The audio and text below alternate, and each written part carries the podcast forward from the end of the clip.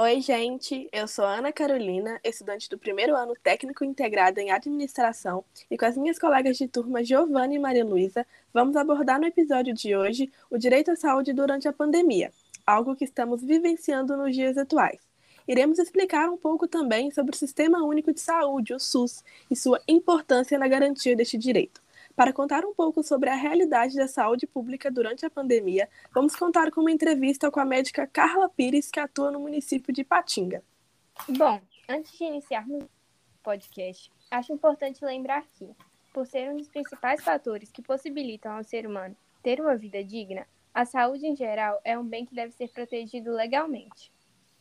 Ela foi reconhecida pela Declaração Universal dos Direitos Humanos como um direito que todo ser humano tem e com a criação da Constituição de 1988 se tornou um dos direitos básicos do cidadão. Ou seja, todos os brasileiros têm direito à saúde, com acesso universal e igualitário ao sistema público no Brasil. Além disso, o direito à saúde não se restringe apenas a poder ser atendido no hospital ou em unidades básicas ele resulta também na garantia de qualidade de vida e em outros direitos básicos, como educação, saneamento básico, atividades culturais, etc. Isso mesmo. E todo o sistema de saúde foi muito impactado pela pandemia do novo coronavírus, fazendo com que uma nova remodelagem rápida precisasse ser feita para atender os diversos casos da doença, que passaram a ser descobertos a cada dia. Isso mesmo, Giovana. De acordo com os dados oficiais, no Brasil, são mais de 600 mil vidas perdidas e 21,6 milhões de casos. Esses números evidenciam a importância de se ter uma rede pública de saúde bem estruturada para poder atender as demandas da população. Exatamente, Malu. De acordo com o um estudo da Universidade Johns Hopkins dos Estados Unidos da América, o Brasil é o segundo com mais mortes por 100 mil habitantes entre os 20 mais afetados ao longo da pandemia inteira. E apesar do SUS ter ficado mais sobrecarregado com a pandemia, seu valor na garantia do direito à saúde ficou mais evidente, por ser um dos poucos sistemas de saúde no mundo que atende gratuitamente todo e qualquer cidadão. Mas o que é o SUS? Então, o SUS é um dos maiores e mais complexos sistemas de saúde pública do mundo, abrangendo desde um simples atendimento até um transplante de órgãos. Assim, ele garante acesso integral, universal e gratuito para toda a população do país, sem discriminação. Criado com o intuito de democratizar a saúde brasileira, o SUS tinha como interesse oferecer serviços de qualidade para a população. Além disso, é importante destacar que a maior parte da população brasileira depende do SUS, a maioria por não ter condições de arcar com as despesas de um plano de saúde privada. Vale lembrar também que o coronavírus no Brasil está evidenciando um sistema de saúde público que já se mostrava debilitado, né, meninas? Dificultando a assistência clínica aos mais graves devido à falta de leitos e de equipamentos. Isso mesmo, Ana. Inclusive, a doença não escolhe quem vai levar, como foi o caso do autor Paulo Gustavo que a família gastou muito dinheiro com respiradores e tratamentos. E infelizmente sabemos qual foi o fim dele. A realidade que estamos com a transmissão sustentada do coronavírus no Brasil é um cenário em que os baixos investimentos nesse setor e o número insuficiente e a precariedade dos equipamentos dificultam ainda mais o trabalho dos profissionais, colocando a saúde da população em risco e ainda aumentando os desafios cotidianos das equipes estratégicas. Agora, iremos iniciar um pequeno bate-papo com a médica Carla Pires. Para isso, trouxemos algumas perguntas que achamos importantes para ela responder. Mas antes disso, ela vai nos contar um pouquinho sobre ela. Boa tarde, Carla. Olá, boa tarde a todos. O meu nome é Carla. Gostaria de agradecer as meninas aí pelo convite para estar falando de um tema tão importante, né, que é o SUS. E eu vou contar brevemente um pouquinho da minha trajetória profissional. Me formei em 2009 em enfermagem, atuei em 2010 e 2011 com coordenação das equipes de saúde da família em um município bem pequenininho de aproximadamente uns 5 mil habitantes mas que foi uma experiência enriquecedora é, na área da gestão. Então, é, foi muito bacana esse tempo que eu fiquei lá. É, então, trabalhei com gestão de em várias esferas, né? Recursos humanos, é, pactuações, enfim. É, nesse mesmo período, né, 2010, 2011, me especializei em saúde da família. Em 2012, eu ingressei no curso de medicina, terminei em 2017 e tô, né, desde 2017 atuando é, no SUS, tanto em plantões em hospitais públicos quanto em atenção primária, em estratégia de saúde da família na UBS. É, nesse tempo também, né, depois que me formei em medicina, eu realizei uma especialização em gestão de saúde da família pelo programa Mais Médicos, onde eu estou, né, é, alocada em um município é, de Minas Gerais pelo programa. É, termino esse ano a especialização também em endocrinologia pela Faculdade de Ciências Médicas de Minas Gerais. Agora, vamos às perguntas. Carla, conta um pouco para nós. Como é trabalhar no SUS? Se fosse para resumir em uma palavra, eu diria que desafiador. Mas eu vou falar um pouco da minha experiência profissional ao longo desses seis anos, não consecutivos, né, mas seis anos, e deixando claro, né, que é um relato pessoal desprovido de qualquer é, fontes né, científicas ou revisões sistemáticas, apesar de que são falas né, muito comuns entre os profissionais que estão na ponta, né, em diversos municípios ou estados do Brasil, porque nós temos um sistema de saúde que é modelo no mundo. Atenção básica né, é como referência, mas que na prática esse modelo tem deixado, deixado muitos profissionais esgotados e uma população desassistida. A gente tem, quando eu falo de atenção primária como referência, o SUS como modelo, a gente tem é, citando aí, né, é tratamento para HIV, o, o, SUS ele tem um tratamento para HIV que é referência no mundo, é sensacional, mas tem, nós temos muito Chaves, né, que não deixa essa teoria tão linda é, acontecer, né, apesar né, de todos os ganhos que tivemos ao, ao longo dos anos aí, nas últimas décadas, as leis, né, 8.080, é, 8.142 de 1990, que regulamentam o SUS e reforçam a saúde como direito de todos e dever do Estado. Então, a Constituição ela é muito bonita, mas, né, nós temos, se eu for falar de todos os entraves, mas assim, se fosse para citar um entrave, seria de recursos financeiros. E como foi a sua rotina durante os períodos críticos da pandemia? Faltaram equipamentos? Você perdeu algum paciente ou colega de trabalho? Nossa, muito. Foi muito difícil. Muito difícil. É, períodos assim de esgotamento físico e mental que é até difícil falar, sabe? Porque a rotina ficou muito pesada, né? Então, todos, trabalhar com todos aqueles equipamentos, né? É, parecendo um robô, literalmente. Todos os equipamentos em uma sala quente, né? Porque onde eu, onde eu estou, a realidade foi essa durante muito tempo. Então, uma sala quente, sem ventilação e com todos aqueles né, é, com toda aquela paramentação que a gente chama de EPI, né, equipamento de proteção individual, que se fez necessária. E a carga horária, né, é, muitas vezes tendo, tendo que exceder carga horária e lidando né, com, com os pacientes, muitas vezes pacientes graves.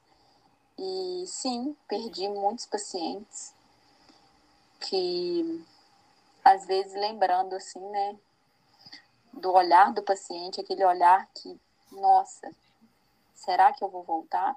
E ao mesmo tempo você não poder dar uma resposta para ele, porque você também não sabe o que é que vai acontecer, né? E na mesma pergunta aí, se faltou muitos materiais. Sim, faltou muitos materiais, né? Houve uma época que teve escassez de papel, escassez de luva. Então, a gente teve que lidar com tudo isso.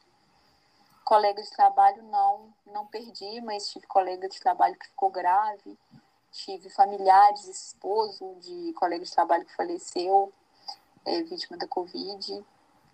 E foi o período crítico, né? Os períodos, as ondas vermelhas aí, né? Roxas que tivemos, que tivemos foram muito, muito difíceis. E você acredita que o SUS facilita o processo de vacinação da população? Sim, facilita muito.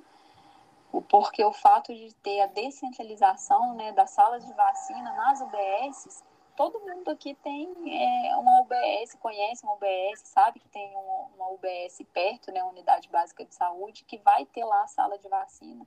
Então, o Brasil é também referência em imunização. Então, tanto que quando liberou né, o maior quantitativo de vacinas, a gente conseguiu avançar rapidamente.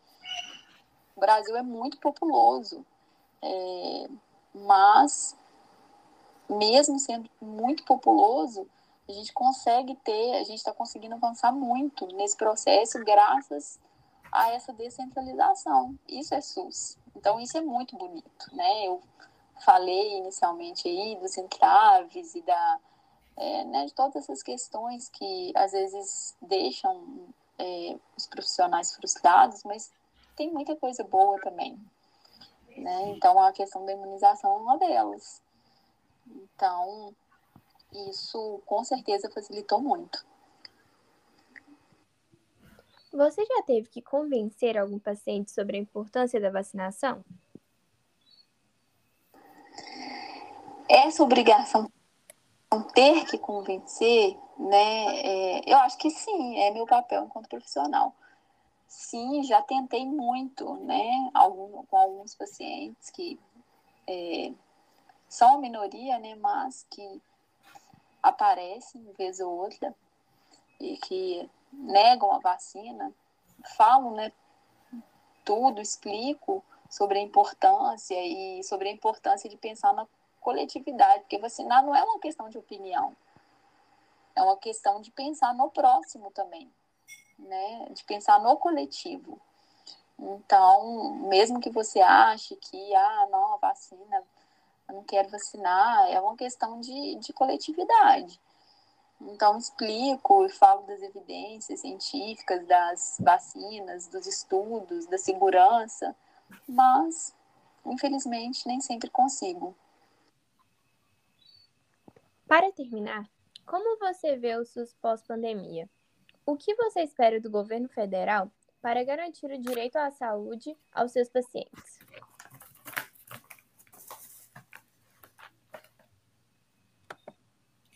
O SUS ele está sendo muito importante na pandemia, porque a pandemia, a pandemia ainda não acabou.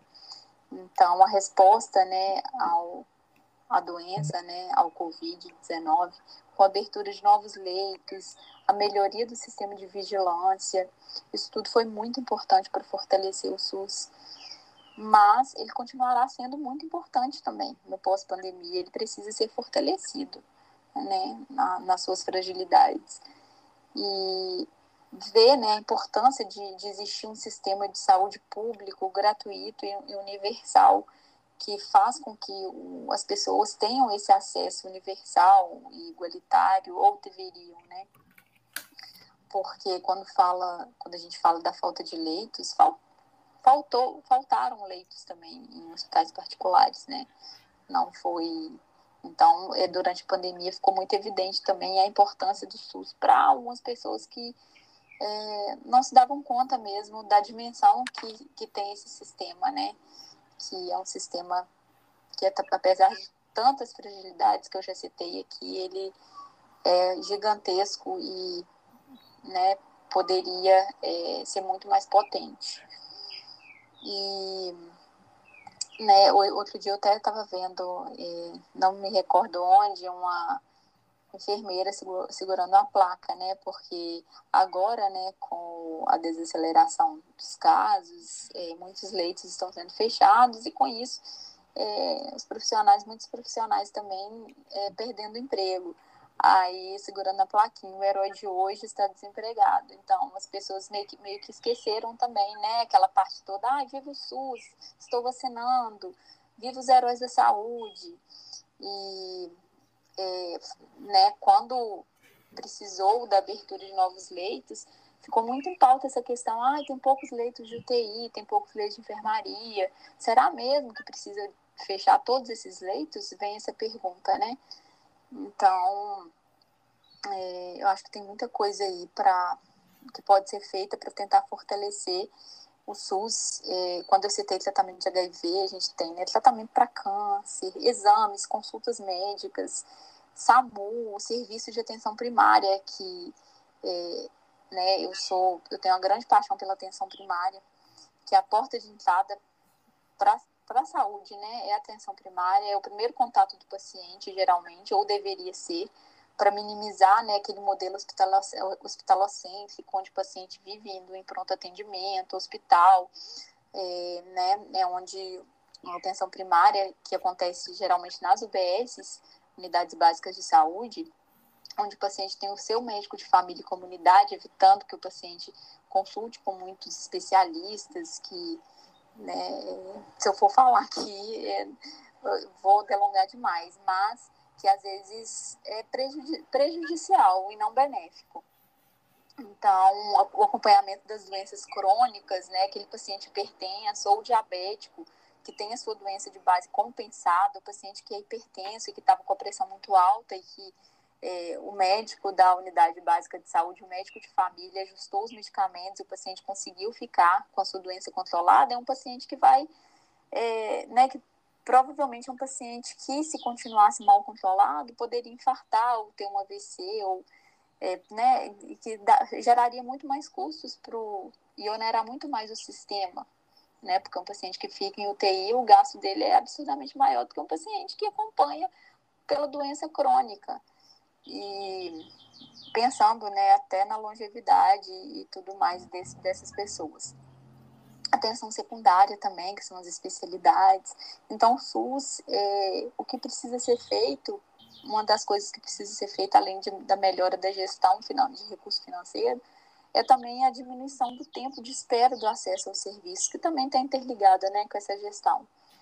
Então, um dos gargalos hoje é esse tempo de espera ao acesso é, a alguns serviços, né? A insatisfação, muito referente também a exames especializados, a internações de alta complexidade. Então, tem muita coisa que precisa melhorar. O, fortalecimento da atenção primária, que é, né, que é, que é a base de tudo, né? Então, é, quando a gente fala de é, trabalho em rede, né, atenção organizada em rede, todas elas se comunicam, né, atenção primária se comunicando com atenção secundária, que são as especialidades médicas, né, é, se comunicando com a atenção terciária, que é o hospital já, que já são serviços de alta complexidade. Então, essas redes precisam, elas precisam falar a mesma língua também, né, para ter um avanço e a gente poder caminhar melhor, né? É, é encantador, sabe, fazer a diferença na vida de alguém. Né? Você ter lá um paciente com a glicose muito mal controlada e começa a usar os medicamentos que tem no SUS e ele consegue controlar a sua doença. Todos os dias eu levanto e vou né, cumprir o meu papel, o papel que eu me propus a fazer, da melhor forma possível, apesar de todos esses entraves. Muito obrigada, Carla. Foi uma honra ter você aqui conosco. Então encerramos hoje o nosso podcast. Esperamos que o conteúdo apresentado hoje tenha lhes agradado de alguma forma. Foi gratificante para todas nós essa gravação de um tema que é muito importante hoje em dia e nem todas as pessoas estão por dentro desses assuntos e informações que apresentamos hoje. Até breve!